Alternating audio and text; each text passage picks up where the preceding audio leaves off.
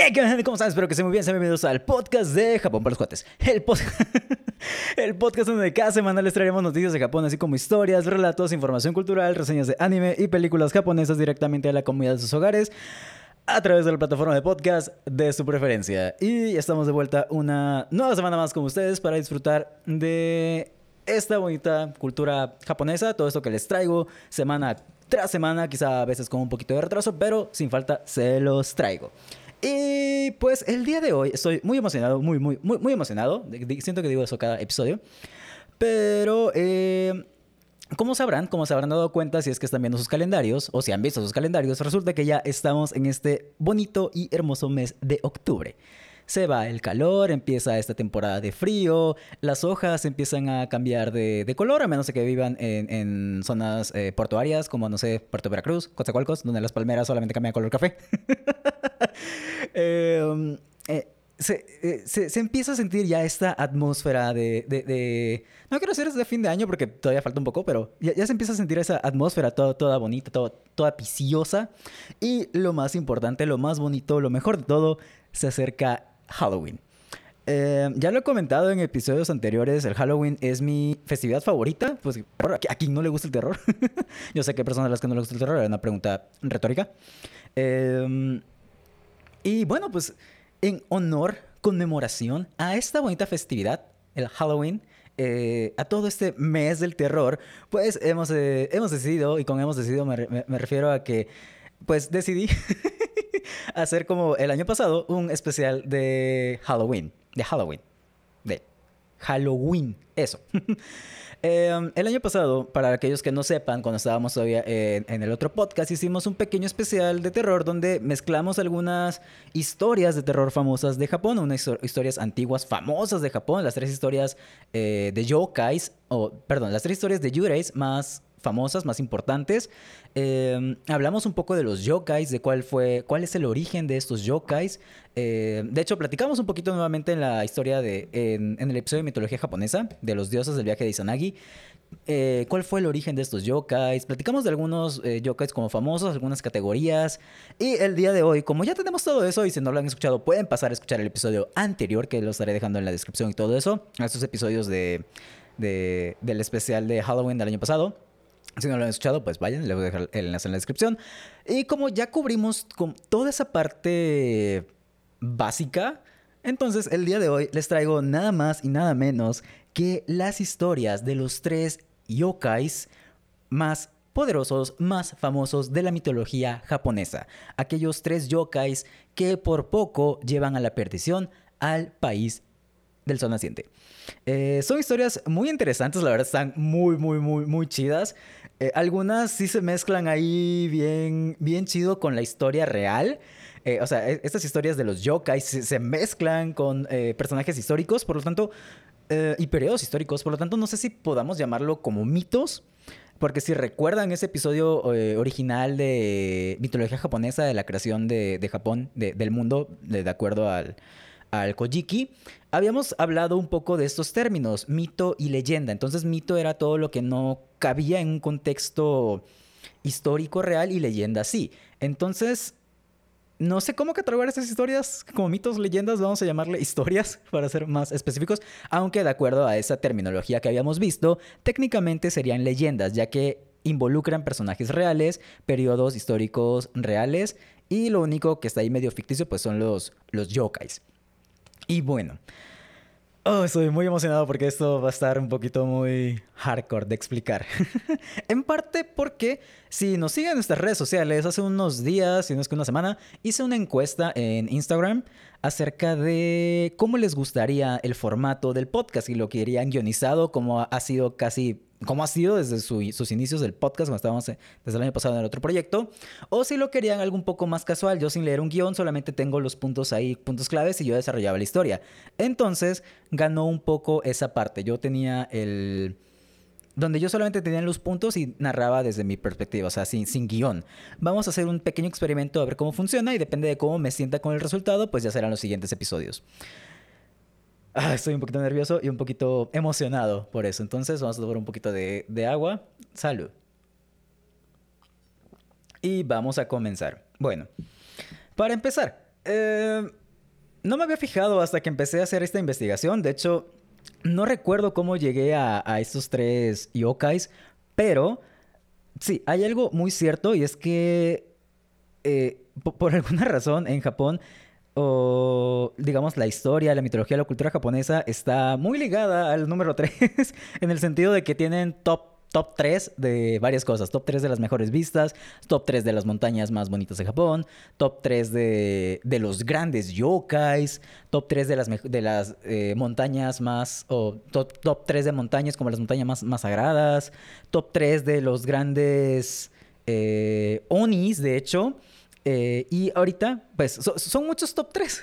Y como ya les comenté, eh, nos encontramos con el top 3 de los yokais más poderosos, más cabrones de toda la mitología japonesa. Así, nuevamente, si quieren saber lo que es un yokai, pasen a escuchar el episodio de, que hicimos ya de yokais hace un año, que de hecho... Eh, sí, de hecho ya tiene un año. Ese episodio, ese especial no fue tan constante, esperemos que este sí sea un poquito más constante. Entonces, vamos a darle. Bien, hay, como ya les comenté, hay tres yokais principales. Hay tres yokais súper, súper, súper cabrones que, o sea, a, lo que leía, lo que vamos a descubrir, si, si estos tres vatos, si estos tres güeyes, bueno, estos tres yokais se juntan, mandan a la chingada todo, prácticamente. O sea, nos vamos a dar cuenta de qué tan poderosos son. Y vamos a comenzar con uno que está curioso porque cuando terminemos de hablar de él, creo que podríamos llegar a ahondar un poquito, podríamos descubrir los orígenes de cierto personaje de cierto manga. Y eso va a ser una teoría muy fumada, pero podría ser. Estoy hablando de nada más y nada menos que de Shuten Doji. Shuten Doji eh, viene a significar como pequeño borracho, pequeño borrachín, el borrachín. Eh, eh, esta parte de Shuten viene de, borracho y doji como de, pequeñito. Eh, shuten doji, el pequeño borracho, vamos a llamarle el Shuten, para aquí para estar entre cuatro, el Shuten. Ok. El Shuten, ¿qué, qué, qué tiene que ver el Shuten? Bueno, él es un Oni. Para aquellos que no sepan, los Oni son los demonios japoneses. Estas criaturas que, están que son de color rojo, son de color azul, tienen cuernos, son como muy musculosos y siempre tienen un Ay, se me olvidó el nombre de esta arma.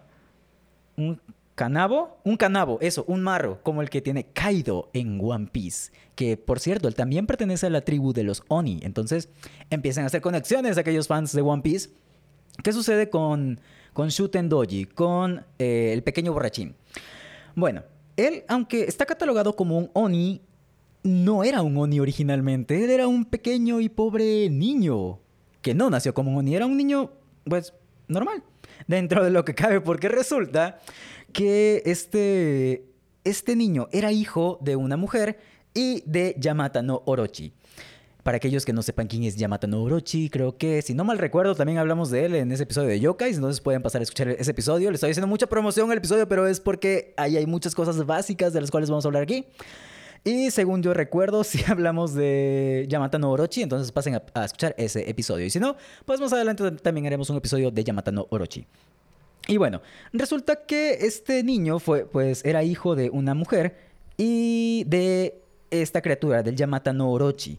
Esto obviamente influyó demasiado en la naturaleza del niño, a lo cual la, digamos que la historia más popular nos cuenta que obviamente eh, este, este, esta pequeña criatura del señor, pues era muy fuerte y muy inteligente para su edad. O sea, desde chiquito ya andaba partiendo madres por todos lados. Algo así como, no sé, como Hércules, digamos. Nada más que este era como, ya tenía genes malignos, por llamarle de cierto modo. Eh, era muy, muy, muy fuerte y muy inteligente para, para su edad. Y eso, eh, pues digamos que no ayudaba a que se llevara bien con, con los otros niños que lo rodeaban, porque obviamente em, lo veían como algo muy, o como una persona, un, como otro niño muy, eh, muy agresivo, muy violento. Entonces, esto ayudó a que este pequeño niño, Sutendoji, versión niño, pues se, empezara a alejar de todo, se empezara a hacer como retraído, que ya no tuviera confianza en los demás, si lo podemos llamar de cierto modo. Y resulta que también a la edad de 6 años, pues fue abandonado.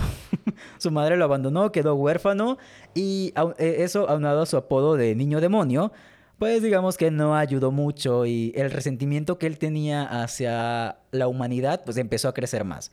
Era, aunque era muy fuerte y era muy inteligente, podía ayudar, digamos que esto no, no viene en ningún lugar que, de los cuales investigué, pero digamos que pudo haberle hecho bien a su comunidad, algo así como Hércules, de alguna manera, pero el rechazo de los niños, el que lo llamaran niño demonio, el abandono por parte de su madre a la edad de 6 años y que se convirtiera huérfano, pues eh, hizo que todo ese resentimiento, toda esa maldad que tenía dentro fuera creciendo. Y bueno, una vez que se, que se quedó huérfano, este niño, eh, este Shutendoji versión niño, pues se convirtió en un monje budista en el monte se recluyó, recluyó en el monte Hiei, que se ubica en Tokio. Y bueno, se repitió la misma historia prácticamente. Resulta que Shuten Doji seguía siendo más fuerte y seguía siendo más inteligente que el resto de, de las personas, de los monjes o de los acólitos que se encontraban en ese monasterio. Lo cual hizo que esta persona, que este Shuten Doji versión niño, siguiera aumentando su furia o su resentimiento hacia la humanidad. Y obviamente si juntamos todo, absolutamente todos esos detalles, pues vamos a caer en... ¿Cómo explicarlo? En un joven delincuente. o sea, eh, quería hacer una conexión con el episodio pasado de los revendedores de Tokio, pero no, no, no me salió, en mi mente sonaba mejor de cómo lo pensaba ejecutar, entonces olvídenlo.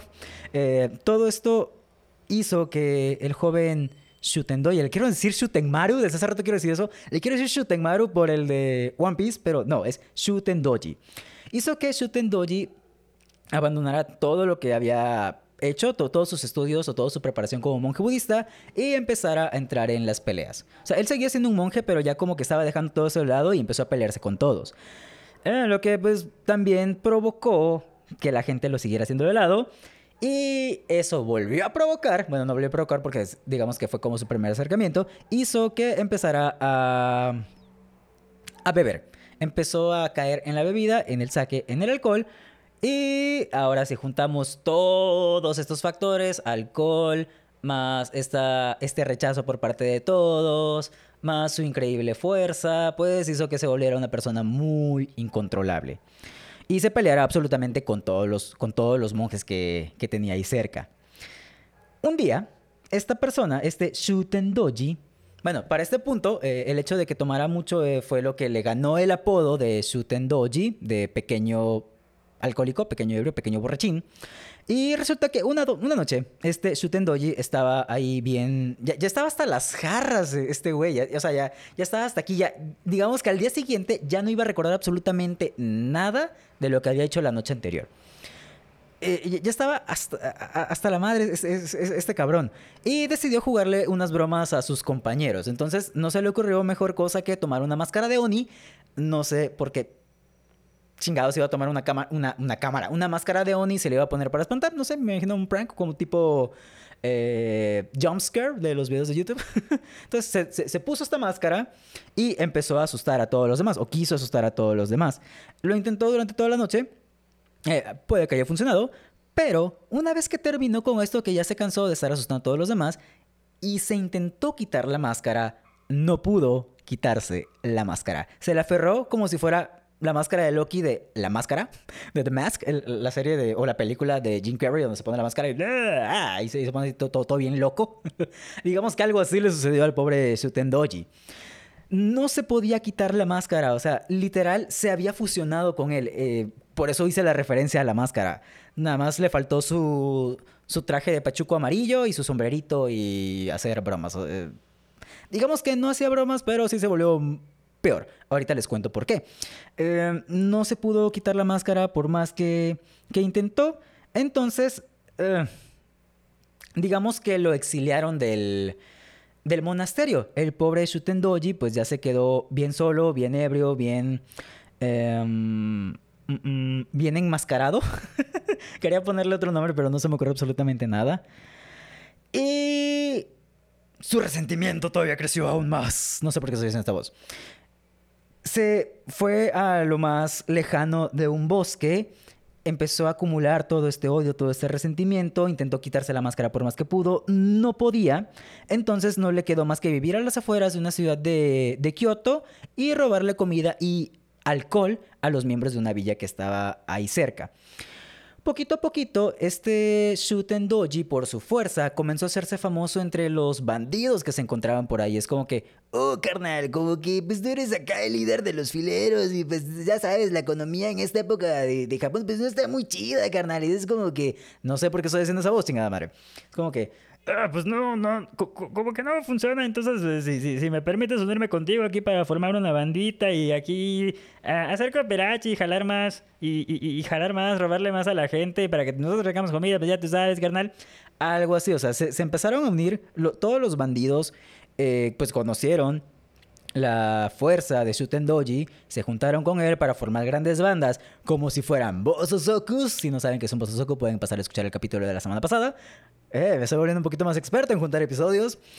Y pues, pues eso hizo que fundara su propia pandilla, su propia banda de delincuentes, los cuales también poquito a poquito empezaron a convertirse en Onis. Pero sucede que mientras Shuten Doji estaba en el exilio, estaba aprendiendo a lidiar con digamos que con ese resentimiento o con esa soledad, por alguna razón que las historias que estaba leyendo no nunca explicaron, yo me imagino que esa raíz de, la máscara de Oni empezó a volverse acá bien Doctor Strange, Supremo, Cabrón, Super Kamehameha 3500, Bruja Escarlata Pro, empezó a hacer, a dominar la magia.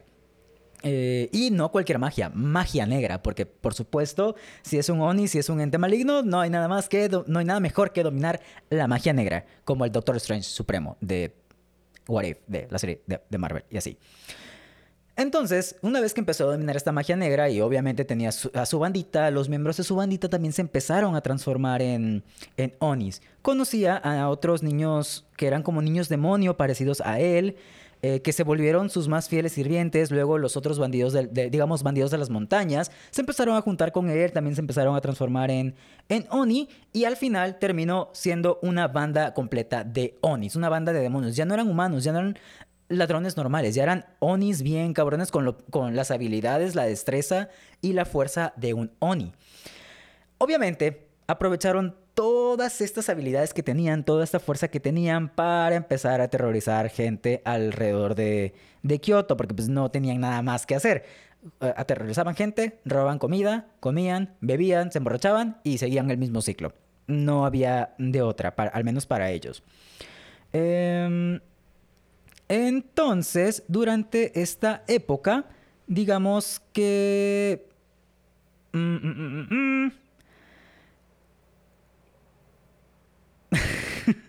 Iba a empezar a contar otra cosa, pero se, me, se, me, fue. Digamos, durante esta época, ya cuando su gang se había vuelto más grande, se había hecho más, más fuerte, digamos que hizo o cometió un asedio a una ciudad de Kioto en la cual empezó a raptar a muchas personas. Raptó a muchas, a, muchas chicas, a muchas niñas, mujeres. Eh, el texto dice, o, los textos, todos los textos convergían en lo mismo.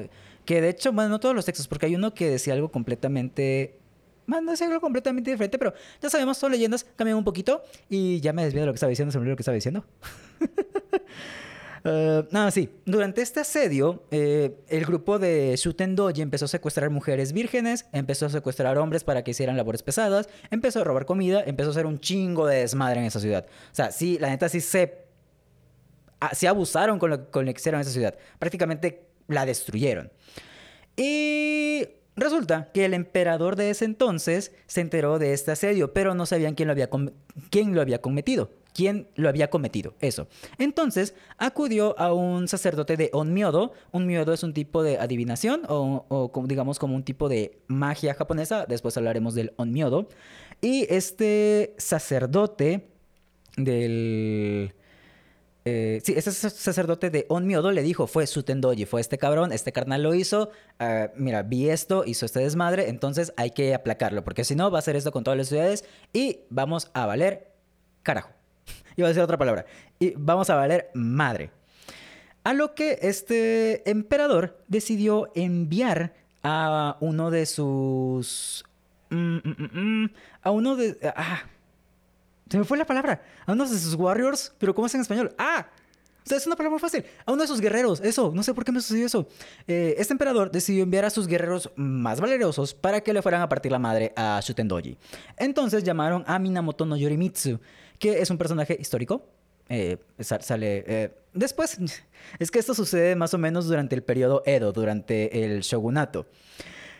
Y como ya saben, después hablaremos de ello. Tengo muchas ganas de hablar de esto. Entonces envió a, a Yorimitsu para que atacaran al fuerte de, de, de, de, de Shutendoji, que se encontraba, por cierto, en el monte Oe. Hay muchas localizaciones de este monte Oe, nadie ha llegado a un consenso, a un consenso. Hay historias que dicen que están al norte, otros que están al sur, otros que están en montaña. Entonces, llamémosle simplemente monte Oe. Y resulta que pues ya Yorimitsu fue con sus guerreros a, este al monte Oe, pero antes de eso decidió rezar en tres santuarios para poder recibir como la bendición de los dioses y poder pues romper la sujeta al, al Shuten Doji. En cada uno de estos templos fueron recibiendo como, bueno, le, rezaron unas diosas, a unos dioses recibieron la bendición y aparte recibieron un armamento especial. Y una vez que eh, rezaron en el último santuario, eh, como regalo o como ayuda para detener a Shuten Doji, Paréntesis, si en algún momento digo Shuten Maru, una disculpa, es Shuten Doji. Como último regalo o arma que recibieron en contra de este Oni fue un saque especial, un vino especial que podía envenenar a los demonios. Este, este saque recibe el nombre de, permítanme, este sí se los quiero decir porque lo tengo por acá. Este saque recibe el nombre de Jinben Kidoku Shu. Shu de saque y la verdad, los otros. Eh, Jinben es algo así como. Bueno, es que no, no es como venenoso. Eh, Kidoku, si viene a ser algo así como. Algo que envenena demonios, como el saque divino para envenenar a los demonios. Y pues ya, una vez que recibió este, este saque, ya estaba más o menos listo para enfrentar al, al Shutendoji. Sin embargo, todavía recibieron, o, este Yorimitsu recibió otro regalo, que era un casco especial. Y los dioses le dijeron que, que vistiera este casco cuando fuera a cortarle la cabeza a Shu Tendoji. ¿Por qué? No lo sé, pero si un dios te dice que te pongas un casco para ir a derrotar a un demonio, pues no te pones los moños y simplemente te pones el casco para ir a derrotar a ese demonio. Te lo dicen es por algo. Y bueno, este, este saque obviamente podía envenenar a los demonios y les quitaba sus poderes. Eso era lo más importante. Podía quitarles sus poderes, porque digamos que no lo mataba, solamente eh, como extraía o le quitaba todas las habilidades que tenían. Y una vez ya que le, quitaba, le quitaran todo, toda esta fuerza, pues lo podían decapitar, porque pues eran guerreros samurai, y pues, no samurai, pero sí eran guerreros, entonces una decapitadita pues no estaba mal. Ahora, ya cuando este... Ah, se me fue el nombre. Cuando vamos a llamarle Raiko, porque es el otro nombre que recibe, Raiko. Cuando Raiko ya estaba eh, buscando la guarida, digamos que encontró una cueva, entró a esa cueva y cuando salió encontró, y aquí cambian un poquito las historias, las leyendas, algunos dicen que encontró a una joven, otros dicen que encontró a una anciana, pero el chiste es, el chiste es que se encontró con una persona y les dijo exactamente dónde podía entrar y cómo podía escabullirse al, al, castillo de, de Shutendoji. Ahora, cuando Shutendoji entró al, castillo, no lo hizo armando un desmadre. Fue, hasta eso, e, este cabrón fue inteligente. Hizo lo que tenía que hacer. Bueno, hizo lo que pensó que tenía que hacer.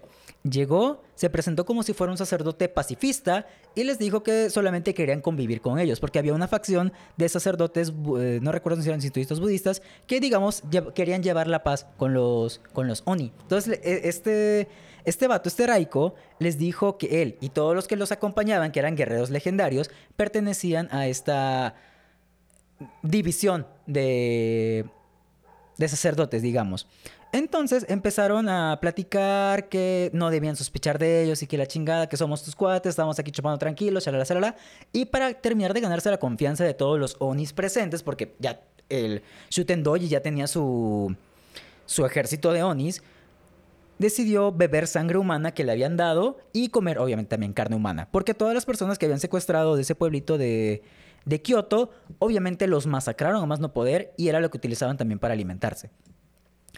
Entonces, estos guerreros, la, neta es que sí, sí se la rifaron con eso, bebieron la sangre y comieron la, carne de, de, estas personas para terminar de ganarse la confianza de Shutendoji.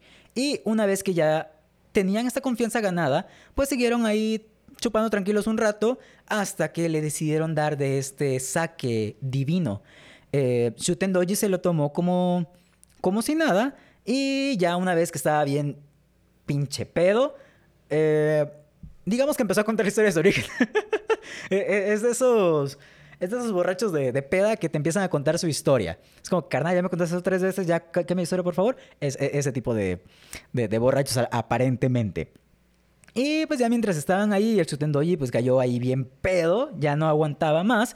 Entonces todos los guerreros decidieron como atraparlo, agarrarlo, encadenarlo y básicamente como que lo agarraron en sus extremidades para que, bueno, en lo que el saque hacía efecto, los guerreros lo agarraron de sus extremidades para que Raiko le pudiera volar la cabeza.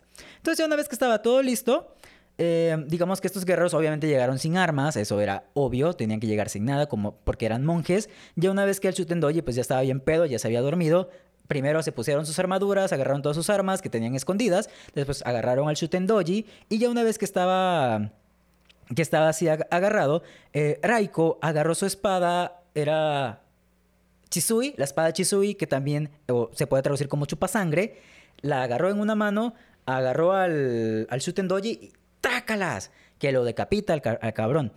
Eh, y aquí esta parte de la historia me da un poco de risa. Porque mientras eh, el Shutendoji estaba siendo decapitado, decía: ¡Ah, ustedes, no tienen que, ustedes no tienen que estar mintiendo. Eh, es, más. ven a un Oni como yo un Oni como nosotros, como mi raza, pues nosotros no mentimos, carnal. Y ustedes que son sacerdotes vienen aquí con sus mentiras para cortarnos la, la cabeza. No, hombre, carnal, es esto que me dan vergüenza, me dan pena. Así andaba el Shutendoji. Porque, porque, o sea, eh, él se sintió traicionado por su confianza. es un Oni que masacró un pueblo, robó gente, se comió a esa gente, tenía personas trabajando para él, las esclavizaba. Y aún así salió con su jalada de. Es que ustedes me mintieron y, rompieron mi confianza, dichos goleros, hijos de su reverenda jefecita. no sé cómo quedó un chingo de risa esa, esa parte. O sea, la entiendo, o sea, entiendo por qué la historia va así, pero me da un chingo de risa, lo siento. y bueno, ya una vez que le cortaron la cabeza, ya una vez que creyeron que habían vencido, pues resulta que no fue suficiente, por la que la cabeza de Shutendoji todavía tenía vida. Es como que se volvió un Pac-Man. O sea, el Pac-Man, eh, el Pac-Man, el Shutendoji versión Pac-Man, ahora se abalanzó hacia la cabeza de Raiko para comérselo, para poder matarlo. Pero no contaba con la astucia. de que tenía puesto el casco que le habían dado los dioses o, las diosas. Entonces, este casco divino protegió a Araiko de que no lo pudieran morder. Tenía la protección de dos cascos. Por eso fue que las diosas le dijeron que se pusiera ese casco en ese momento. Y pues ya con esto, ya con la cabeza del Shutendoji, la consiguieron, bueno, una vez clavada prácticamente en el casco, la consiguieron contener y como es un ente maligno, no, es algo muy bonito que digamos, pues decidieron enterrarla a las afueras de Kioto para que pudiera como purificarse. No, no era algo que pudieran tener cerca. Entonces, simplemente enterraron la cabeza en un lugar fuera. Esa es parte de la historia de Shutendoji. Digamos que o el punto fuerte de este yokai era su ejército de Oni, su fuerza muy, muy, muy, muy cabrona y todo lo que podía hacer. Si pudo con una villa y si todos los demás, todas las demás áreas se descuidaban, Shutendoji fácilmente iba, se los chingaba y se tomaba el control. Entonces, por esto es que se considera como uno de los tres yokais más importantes o más fuertes de todo el... Ay, ¿cómo se llama? De todo el folclore japonés. Y nuevamente su destino fue que su cabeza fuera enterrada a, las afueras de la ciudad. Y el lugar donde está enterrado, lo tengo anotado, se llama Onisosa. Ah, Oinosaka. Y se dice que, la, ah, también, se dice que la botella de sake que le dieron a Shuten Doji se encuentra en el templo Naraiji en Kioto. O sea, se, se, se cuenta que se tiene la reliquia. Está chida esa historia y me recordó un poquito a Kaido de las bestias de One Piece. Es un Oni, es medio Oni, igual que Shuten Doji. Le encanta beber, siempre tiene su, su, su, su anforita. Tiene un chingo de fuerza el, el cabrón. Eh, es, eh, Kaido es llamado como la criatura más fuerte de todas. Entonces, si. No, hasta ahorita no, nadie sabe el pasado de Kaido. Entonces, si basaron la historia en Shuten Doji, muy probablemente le terminarán cortando la cabeza a Kaido. No lo van a poder matar. Simplemente como o le cortan la cabeza o le hacen algo y lo dejan exiliado o lo encierran. Porque, les repito, la historia me sonó mucho a Kaido. Yo leía esto y me imaginaba Kaido de las bestias, de One Piece. Eh, es, medio Oni. Tiene la forma del dragón. Bueno, su, su, fruta es del pez carpa que se convirtió en dragón. Supongo, suponemos que ya está la fruta despertada. Pero eh, otra de las versiones de Shuten Doji dice que no era hijo de Yamata Norochi, sino que era hijo de un dragón y una mujer. Entonces ahí podemos empezar a hacer como estas asimilaciones y quizá sea como parte de la teoría de, del origen de Kaido. Si una vez empiezan a contar el origen de Kaido y vemos que era un niño marginado y que era muy fuerte desde joven y que todo el mundo lo despreció y que su madre también lo abandonó, podemos eh, pensar, podríamos pensar que esta teoría puede ser cierta. Y ese fue el primer yokai. Vamos con el segundo. Recuerden, son tres. Ahorita vamos a hablar de Tamamo no. Ah, Tamamo no. Este está un poquito extenso. Si, el anterior estuvo algo extenso, este va a estar un poco más extenso. No sé qué tan largo vaya a ser este episodio. Entonces, vamos a hablar rápidamente de Tamamo no. Ok, Tamamo no es un kitsune. Eh, un kitsune es un yokai, es un zorro que puede tomar apariencia humana y que, puede, y que tiene poderes mágicos. Eh, una vez que el, bueno, el nivel de poder del kitsune se cuenta o se mide a partir de la cantidad de colas que tiene, siendo el más poderoso el kitsune o el zorro de nueve colas, el kyubi.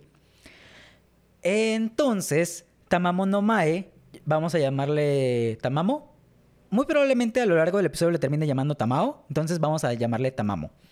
Tamamo era un kyubi y no tiene su origen en Japón. Es un QB, llamémosle errante, porque ha estado en muchos lados del, del, país. Ahorita vamos a descubrir por qué es considerado, y vaya que tiene una razón para ser considerado como uno de los tres yokais más terribles, más eh, fuertes, más poderosos de todo el folclore japonés. El origen de Tamamo está en China. Nació hace 3.500 años, hace muchísimos años, según la fuente que leí, en China. No se sabe nada acerca de su juventud, pero se cuenta que durante la dinastía Shang, es el, eh, ahorita voy a leer un poquito, durante la dinastía Shang, eh, Tamamo era conocida como Taji. Y bueno, ella se disfrazó como una mujer muy hermosa y se, se convirtió en la concubina, en la pareja del el rey Shou. Entonces, ¿qué sucedió durante este momento? Daiji dio rienda suelta a toda la depravación que podía pensar. Eh, bueno, así es como lo, lo describen en los textos, sino dio rienda suelta a toda cantidad de... ¿Cómo llamarlo de una manera amable?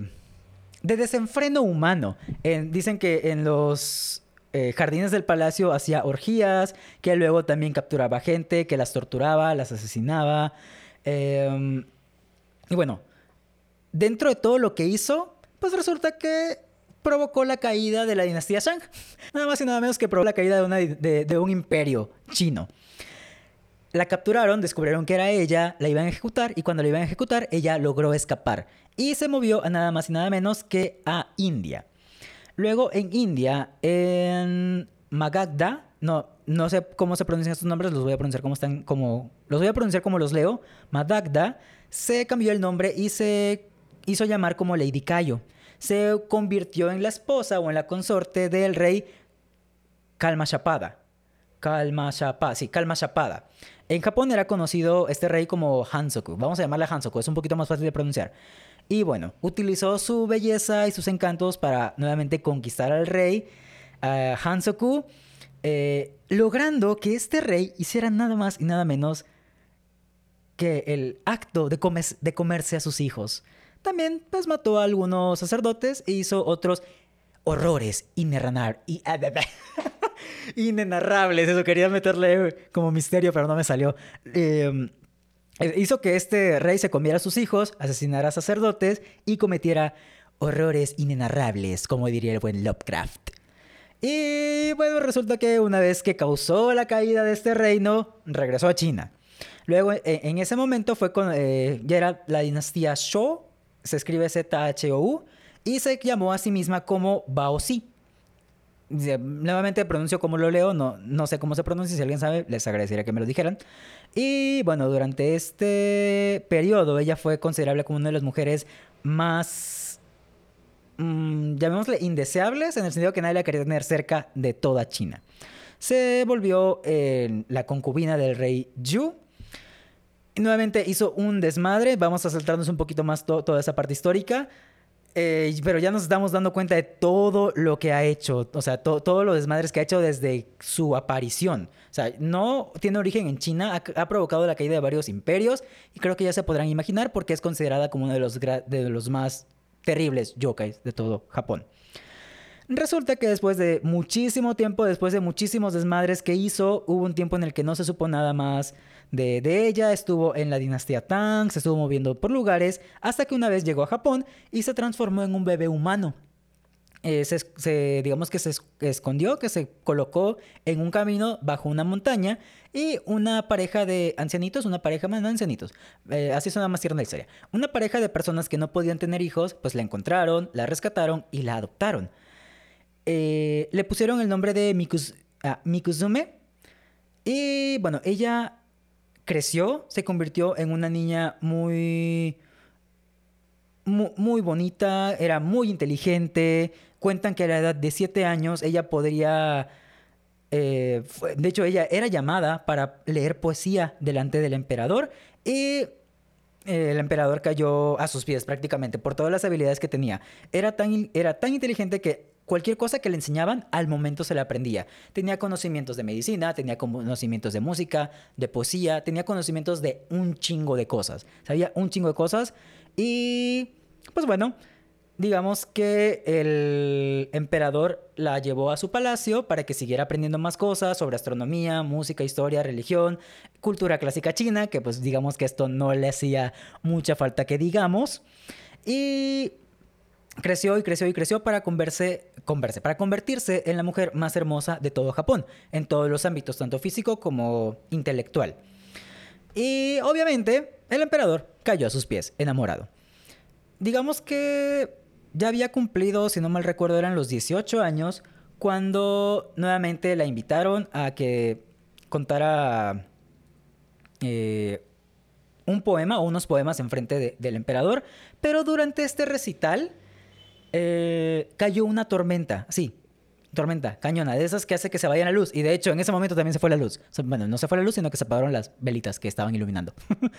y como todo se volvió oscuro, digamos que de ella surgió una luz muy brillante, resplandeciente, que iluminó absolutamente toda la habitación, lo cual provocó que todos se impresionaran al ver esto, ya que no solamente era inteligente, no solamente tenía toda esta habilidad mental, sino que aparte había sido bendecida con la gracia divina. Tenía, o sea, digamos que los dioses le habían dado estos poderes. Y fue en este momento cuando le dieron el nombre de Tamamonomae. Que por cierto, hasta este punto no he dicho el nombre en español de, de Tamamono. de Tamamonomae. Y este nombre. Mmm,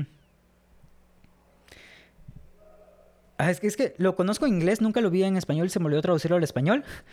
Eh, dejen, hago aquí una búsqueda rápida. Dejen, sí, hago una búsqueda rápida. Eh, es que el nombre en inglés es Dogwit. Dogwit, como pato y wit de... Bueno, ustedes saben. Vamos a llamarle Lady Dogwit. Eh, fue cuando le otorgaron este nombre, se me olvidó traducirle, se los voy a poner en los show notes del episodio. Y bueno, a, raíz de esto, el emperador Toba, que él es una pieza fundamental o fue parte de la historia de Japón muy cañona, que es la parte de la que más tengo ganas de contar, hizo que también eh, la, hizo su, esposa, ya como Tamamo no ya una vez que tenía el nombre. Ahora, cuando Tamamo no Mae se convierte en esposa del emperador Toba, el emperador cae enfermo de muerte justamente en ese momento. Es como que se casan y el día siguiente el emperador se enferma. Súper, súper grave. Es como que está alucinando, ya, ya tiene fiebre 40 grados, ya está, ya está muriendo, ya está alucinando, ya está escribiendo su, testamento. Su testamento. Ese nivel estaba. Nadie sabía por qué. Nadie conocía la causa. O sea, eh, el emperador, digamos que llevaba una vida bien, dentro de lo que cabe de, en esa época, por todo el desmadre histórico que había, por todo el desmadre político que había. Entonces decidieron llamar a otro sacerdote de un miodo llamado Abe no Yusanari para que Abe no Yusanari leyera la fortuna, hiciera su magia y descubriera quién era la persona causante o qué era la causa de la enfermedad del emperador. Porque no era cualquier persona, era emperador, entonces él tenía que estar bien, sobre todo en ese periodo. Luego les platico por qué. A lo que ya una vez eh, Abe no Yasunari hizo todo su, su, relajo, hizo una invocación, llamó a varios monjes para que hicieran sus rezos y dentro de todo ese ritual descubrieron que la persona detrás de la enfermedad del, del emperador era nada más y nada menos que su querida, su amada, su adorada Tamamo no Mae. A lo que ellos se quedaron, pero ¿cómo? Ella es una ella es una persona muy amable, es una persona muy hermosa, es una persona muy inteligente. ¿Por qué habría de querer, de querer matar al emperador? Pensaron ingenuamente. A lo que eh, el sacerdote de Onmyodo les dijo que en realidad ella era, ella era un kitsune disfrazado. En ese momento, todos... Eh, en, eh, ¿cómo, ¿cómo, se dice? Ah, todos emprendieron búsqueda, todos dieron casa, es lo que quería decir. Todos dieron casa a Tamamo no Mae porque ella quería tomar el poder de Japón matando al emperador. Obviamente eso no, les gustaba. Entonces mandaron a Taizan Fukun no Sai, que era el... Ah, no, espera, antes de eso, antes de eso, me estoy saltando una parte muy importante. Digamos que ya una vez que habían descubierto esto, Tamamo no Mae, pues todavía no sabía que la habían descubierto, ella estaba ahí todavía con, su rollo ahí bien, bien alegre. Entonces man, man, mandaron a llamar a Taizan Fukun no Sai, que era el sacerdote más cabrón, digamos, nivel Doctor Strange, nivel, Doctor Fate, en el Onmyodo. Y le pidió a Tamamo no Mae que, fuera, que, que acudiera a donde estaba él para que pudieran recitar un ritual y así poder curar al emperador. Ella pues estaba ahí como que, a ver si no me, si no me tuercen. Porque el, en el ritual ella iba a tener que recitar algunas palabras divinas y ella como yokai no podía.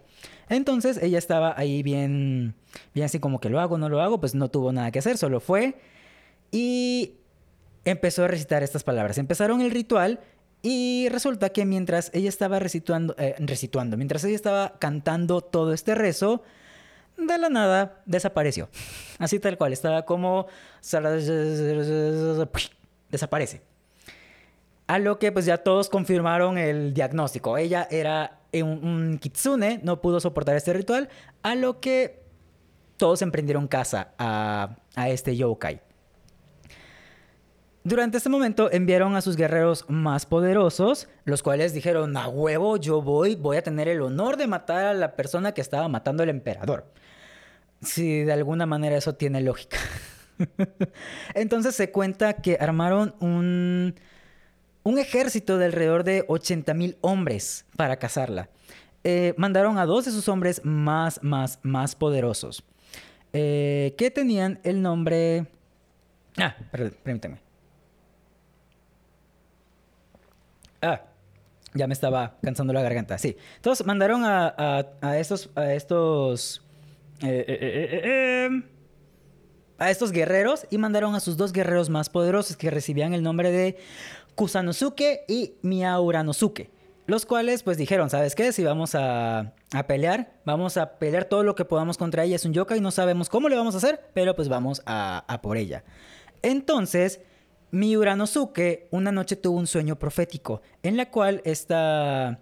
Bueno, en, en ese sueño se le apareció una joven hermosa y le dijo, mañana tú me vas a matar. Entonces, eh, se cuenta que es eh, Tamamo no, Mae, que se le presentó en sueños, y le dijo, el día de mañana, mira, tú me vas a matar, no quiero que eso suceda, estoy suplicando por mi vida, no sé, ¿podemos llegar a un trato para eso? A lo que mi Norosuke, pues le dijo, ¿sabes qué? Vas y chingas a toda tu... Vas y te chingas, porque no voy a sacrificar mi honor. Voy a... Voy a seguir con mi plan de, de casarte para traerle el honor a mi familia y mostrarle tu cabeza al emperador. Entonces, al día siguiente se encontraron y Miaonosuke, sí se llama Mi, Miuranosuke, perdón, disparó dos flechas que se le encajaron en el cuello a Tamamo no Mae. Y digamos que para apoyar esto, Kusano, ah, ¿cómo se llama? Kusu, Kususanosuke. Kususanosuke. me chocan los nombres. los practiqué y se me lengua la traba. Eh, ah, Kususanosuke blandió su espada y fin. Nuevamente le voló la cabeza. Es como, ¡órale! Y se murió. Entonces, pues digamos que este fue el fin de Tamamo no Mae. Después de todo el desmadre que había armado, después de la conspiración que ella misma había armado para hacerse con el poder de Japón, y una vez que la habían descubierto con este reto, con este rezo que ella recitó, pues le cortaron la cabeza y todos creyeron que ahí había terminado todo el asunto.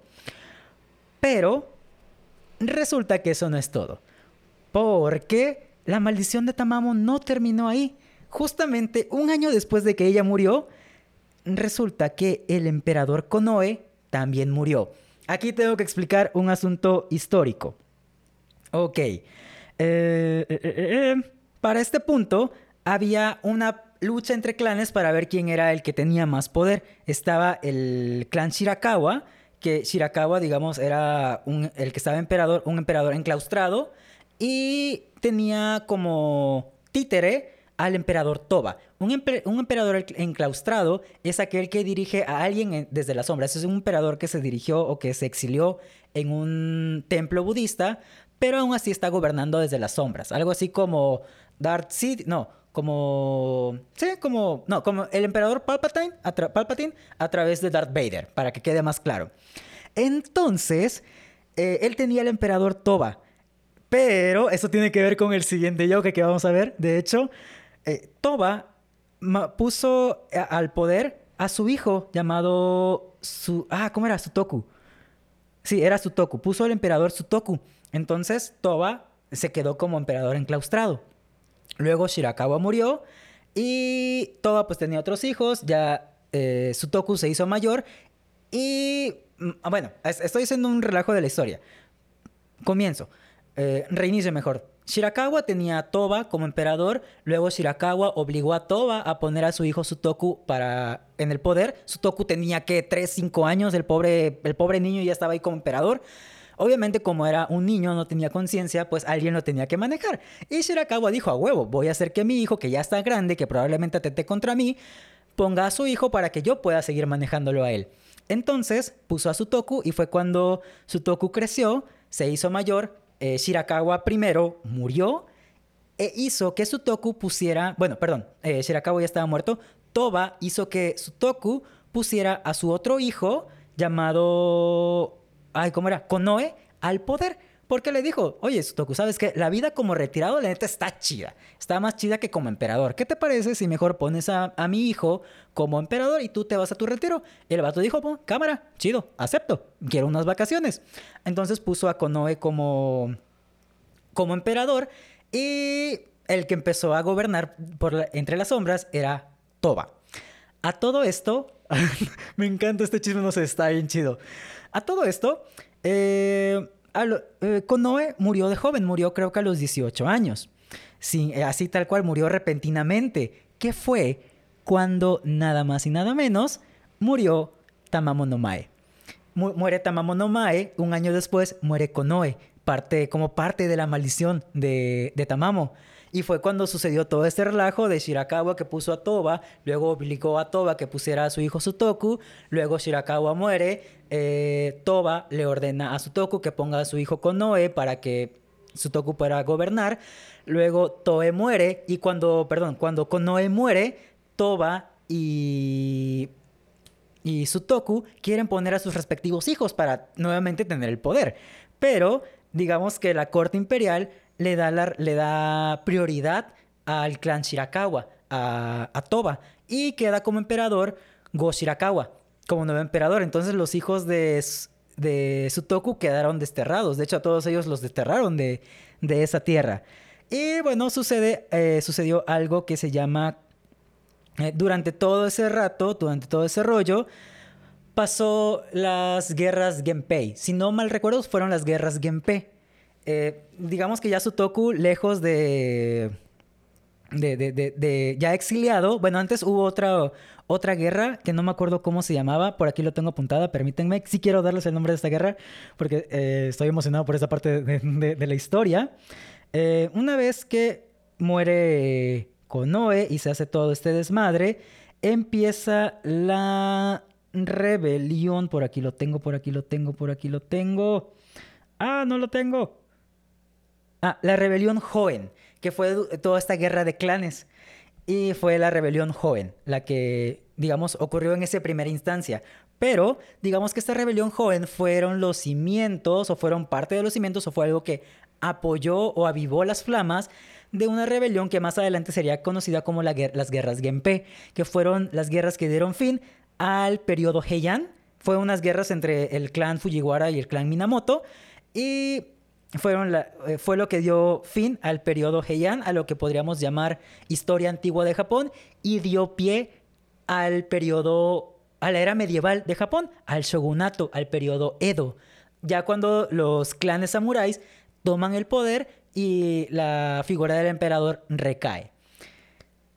Todo esto por la muerte de Tamamo no Mae y por otro yokai del cual vamos a hablar a continuación. Pero antes de eso, eh, no, sé si pueden ver mi cara de emoción por contar todo este chisme.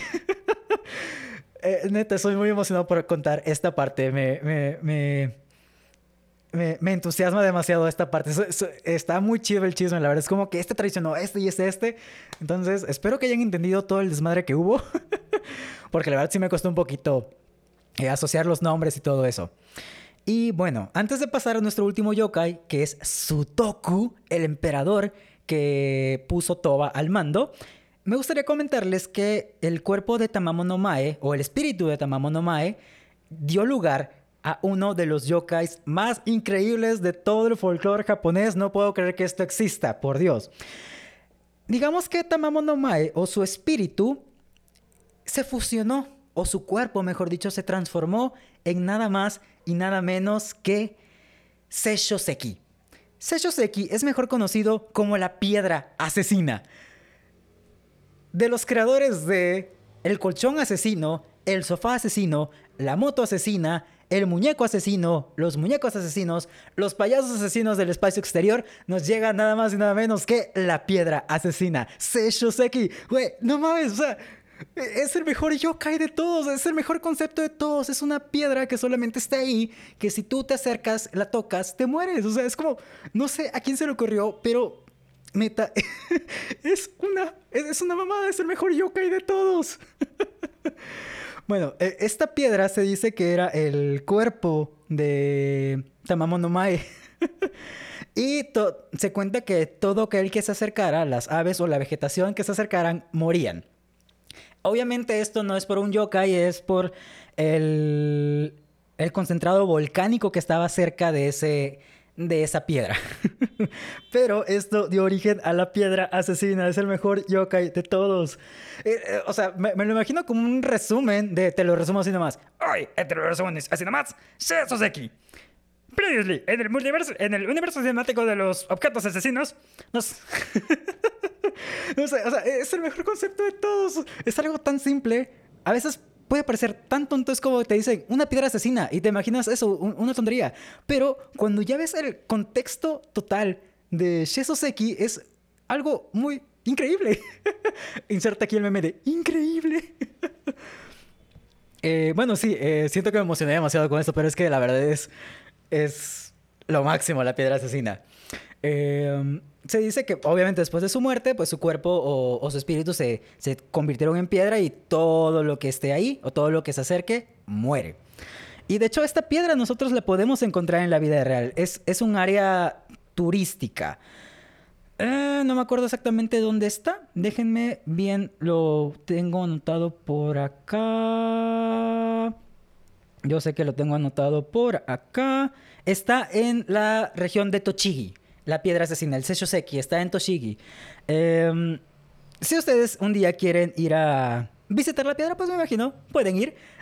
Si, e, e, el día que a mí me toque ir a Japón, les prometo que voy a ir a ese lugar y voy a tomarme una foto ahí.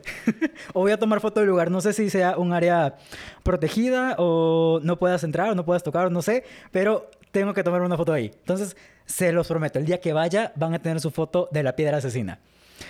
Y siento que me emocioné más con esto que con todo lo demás.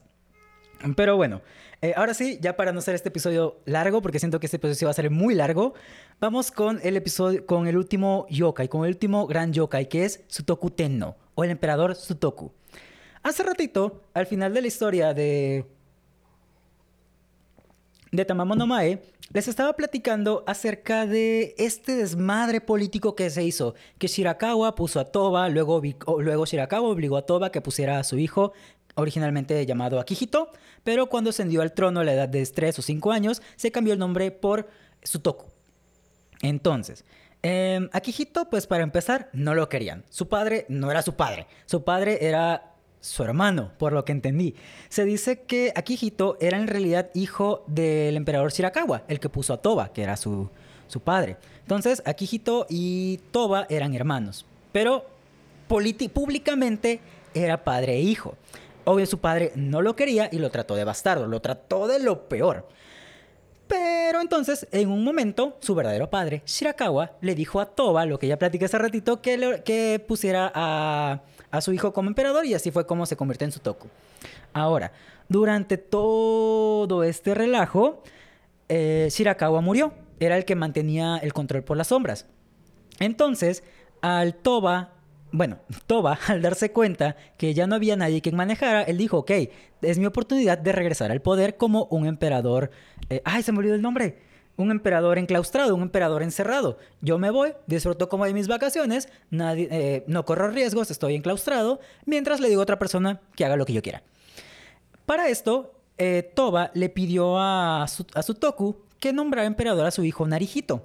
Le dijo, ok, la vida como emperador enclaustrado es más tranquila, eh, disfrutas más, te mereces un descanso. Ya, ya estás un poco grande, pues un retiro no te caería mal. A lo que Sutoku, pues acepta y pone a Narijito como emperador. Bueno, ordena que Narijito fuera el nuevo emperador y recibe el nombre de Konoe, que fue el que les dije hace ratito.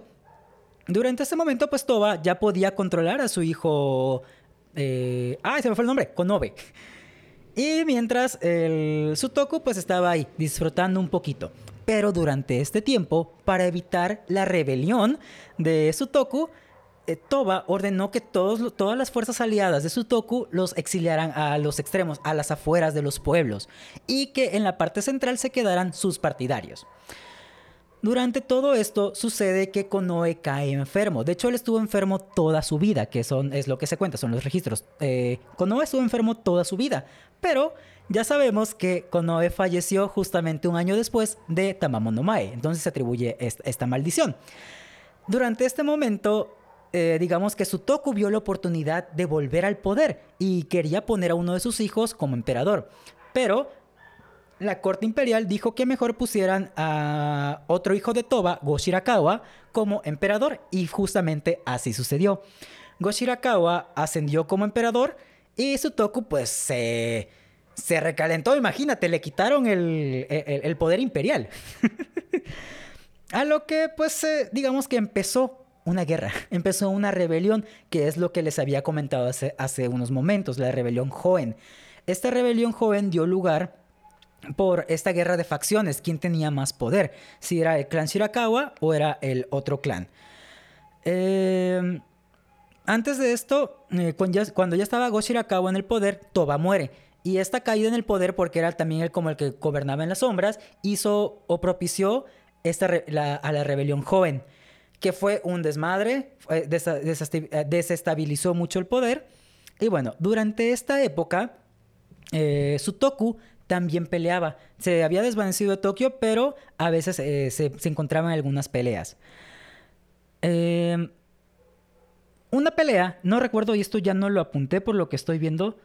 Eh, bueno, él se hizo, se exilió.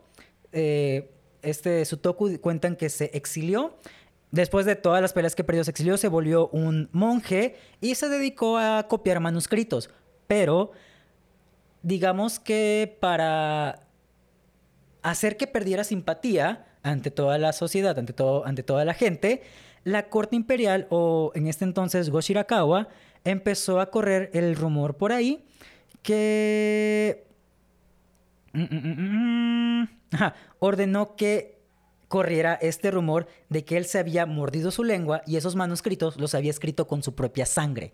Y resulta que estos manuscritos pues se enviaban a la corte, eran manuscritos de, otros libros, otras historias que tenían que resguardarse, pero estos escritos nadie los recibió porque temían que esta sangre estuviera maldita y contuviera la maldición de eh, Sutoku. Tiempo después, en el año 1664, Sutoku muere. Y digamos nuevamente, para evitar la simpatía de todos, eh, el emperador, o la corte imperial, mejor dicho, ordenó que no se le hiciera ningún... Eh, ay, ¿cómo se llama esto? Ningún velorio, ningún funeral, simplemente que lo dejaran ahí. Y bueno, Goshirakawa fue el que ordenó esto, que dijeran, ¿sabes qué? Pues ya se murió, pues ya, a la chingada. No, no, lo vamos, no le vamos a hacer fiesta, no le vamos a hacer nada. Y bueno, hasta aquí todo normal, no hay nada de sobrenatural. ¿Qué fue lo que hizo que Sutoku se convirtiera en uno de los tres yokais más grandes o más importantes, más terribles? Se me fue al aire, de todo Japón. Pues nada más y nada menos lo que sucedió después de su muerte. Resulta que una vez que estaba. que Sutoku ya estaba muerto, enviaron su cuerpo a calcinar, como órdenes del emperador. Eh, pero antes de esto, pues lo conservaron un rato. 20 días después de su muerte, su cuerpo estaba intacto. O sea, no se había pudrido, no, no había sufrido ningún rasgo de... no tenía marcas, no tenía ningún rasgo de haber fallecido. Luego ordenaron que lo quemaran, que lo cremaran y que se deshicieran de sus cenizas.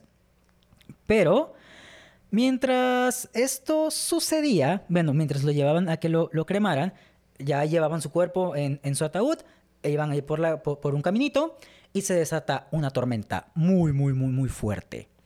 Y se dice que esta tormenta hizo... ¿Qué hizo? Ah, sí. Eh, eh, eh, esta tormenta hizo que pues todos descansaran, que se... que se resguardaran de la lluvia y el lugar en el cual dejaron el ataúd de Sutoku cuentan que ahí corrió sangre. O sea que en ese momento las piedras y ese camino se llenaron de sangre. Todos se dijeron, ay, güey, no mames, todavía está sangrando, hay como que, ay, vámonos de aquí. Entonces, después de eso, ya pudieron cremarlo y, y, pues esparcieron sus cenizas.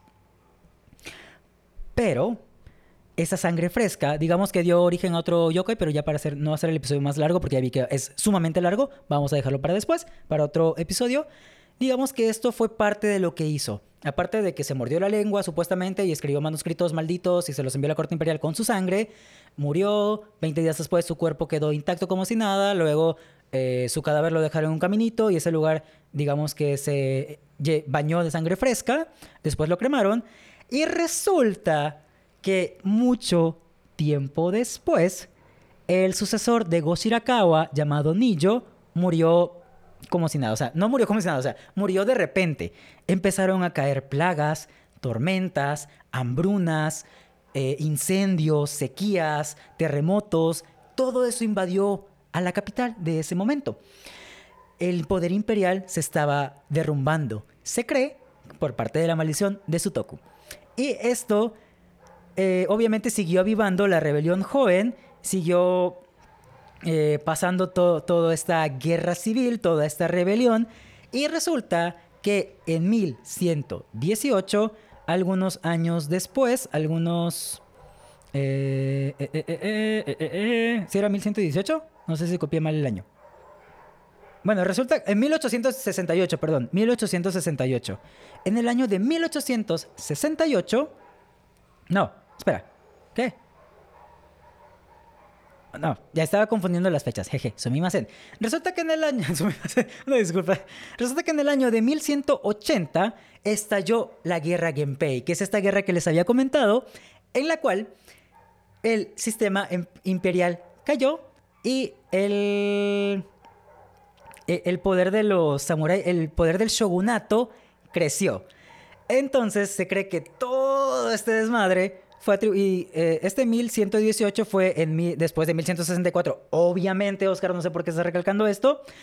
Y, o sea, esto sucedió después de la muerte. Después, después de la muerte de Sutoku y después de la muerte de, Koshirakawa, que fue to- todo este desmadre de las tormentas, las plagas, los incendios.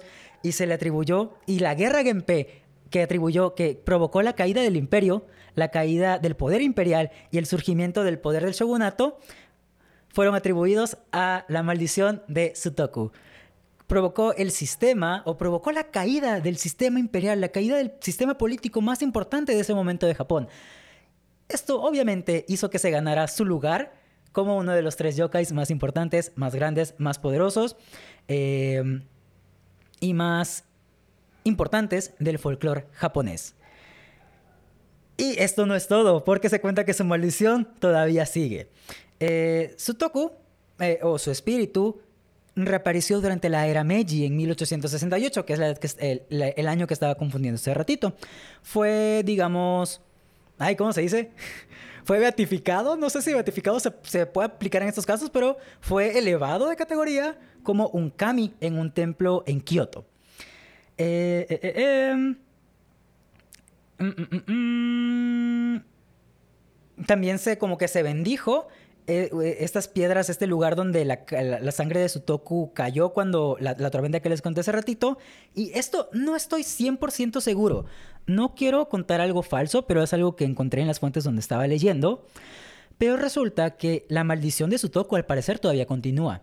Porque durante el año del 2012, cuando la NHK estaba transmitiendo un drama llamado Taira no Kiyo- Kiyomori, es un drama histórico, sucedió el terremoto de la región de Kanto justo en el momento en el cual el emperador Sutoku, dentro del drama, se transformó en un onryo, se transformó ya en, esta, en este ser maligno, en este fantasma vengativo.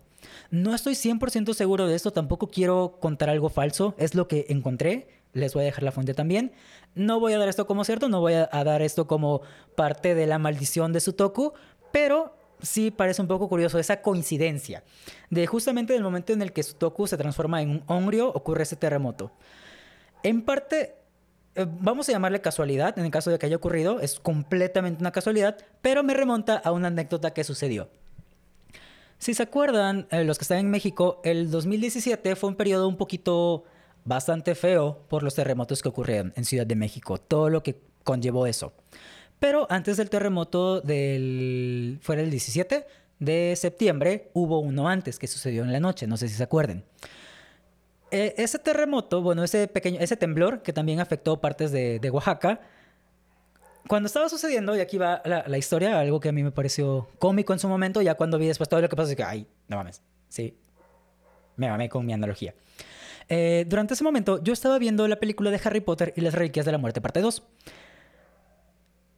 Estaba eh, en, mi cuarto, estaba viendo la película, estaba bien cómodo y llego a la parte donde va a comenzar la batalla de Howards. Los que han visto la película quizá ya estén imaginando a qué escena me, refiero.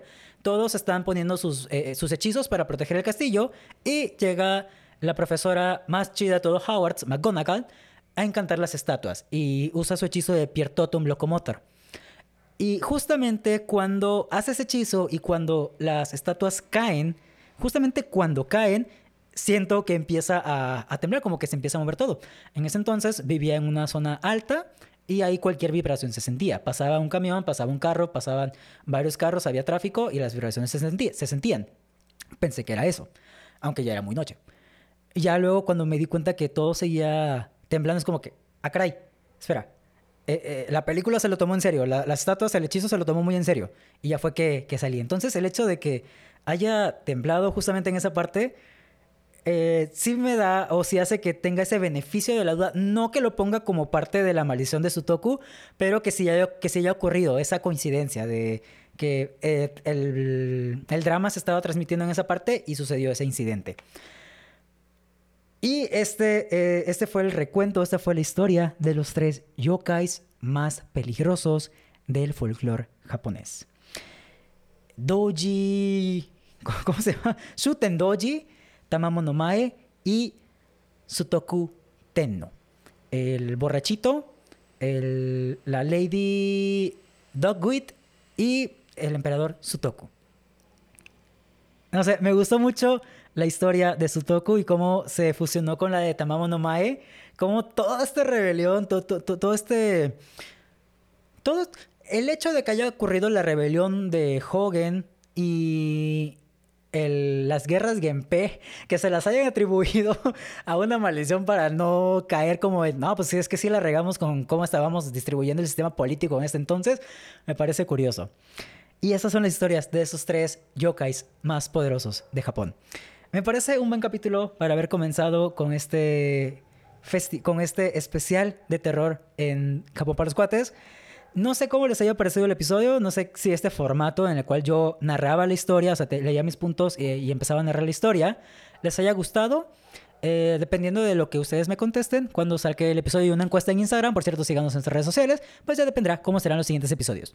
Pero les adelanto, tenemos episodios ya no listos porque todavía falta grabarlos, pero ya están los guiones listos para los últimos episodios de este mes. Son episodios que ya tenía desde el año pasado, que no pudieron salir por X y razón, pero que espero con ansias ya sacarlos. Eh, son guiones. Eso sí los voy a manejar como, como guion. Porque ha sido un año de investigación, bueno, un año. Investigué durante unos meses, luego de, lo dejé y para preparar este episodio investigué más fuentes, encontré más cosas que alimentaron un poquito más toda la información que les tengo plan eh, que les tengo preparadas para esos últimos episodios del, de, del festival del terror de Japón para los cuates. Y bueno, cuéntenme qué les pareció, cuál fue su yokai favorito. Dejen su comentario en, nuestros, en nuestras redes sociales. Recuerden, pueden seguirnos en Facebook e Instagram como Japón para los cuates, así nos pueden encontrar. Pueden seguirme en mis redes sociales como arroba Sir Oscar, eh, en Instagram, Twitter. Estoy activo en los dos, sorprendentemente. Todas las redes sociales estarán apareciendo en la descripción de este episodio. No olviden suscribirse al canal, darle clic a la campanita para que YouTube los notifique cuando sale el episodio, si es que quieren ponerle rostro a la voz que están escuchando o si simplemente quieren apoyar al canal de YouTube. Se los agradecería muchísimo. y nuevamente, envíenos a nuestras redes sociales cuáles fueron ¿Cuáles de estos tres yokais fue el que más les gustó? ¿Cuál, más, cuál les pareció interesante? Bueno, no tres, cuatro yokais, porque tenemos a la piedra asesina. Cuéntenos cuál fue su favorito, cuál les gustó más, y estaré encantado de leer sus comentarios y sus respuestas. También no olviden comentarles qué les pareció este formato, a ver cómo tomamos los siguientes episodios. Y bueno, eso va a ser todo para mi estación. Yo soy Sir Oscar. Nos escuchamos en la que sigue. Bye.